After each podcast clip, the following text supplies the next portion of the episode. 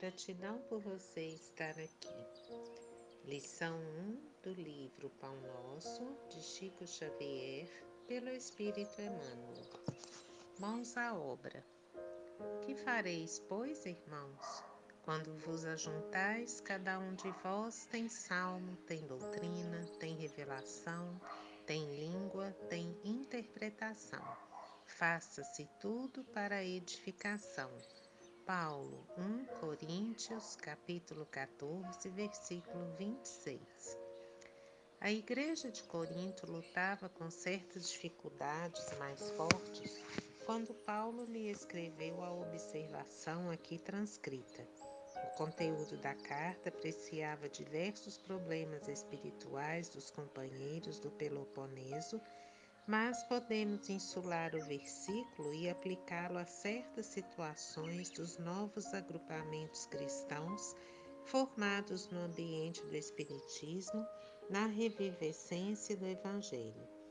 Quase sempre notamos intensa preocupação nos trabalhadores por novidades em fenomenologia e revelação Alguns núcleos costumam paralisar atividades quando não dispõem de médiums adestrados.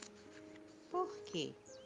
Médium algum solucionará em definitivo o problema fundamental da iluminação dos companheiros.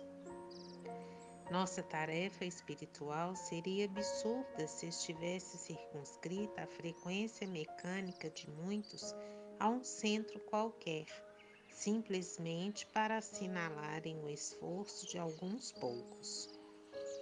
Convençam-se os discípulos de que o trabalho e a realização pertencem a todos e que é imprescindível se movimente cada qual no serviço edificante que lhe compete. Ninguém alegue ausência de novidades quando vultosas concessões da esfera superior aguardam a firme decisão do aprendiz de boa vontade no sentido de conhecer a vida e elevar-se. Quando vos reunirdes, lembrai a doutrina e a revelação, o poder de falar e de interpretar, de que já sois detentores, e colocai em mãos a obra do bem e da luz no aperfeiçoamento indispensável. Luz e paz.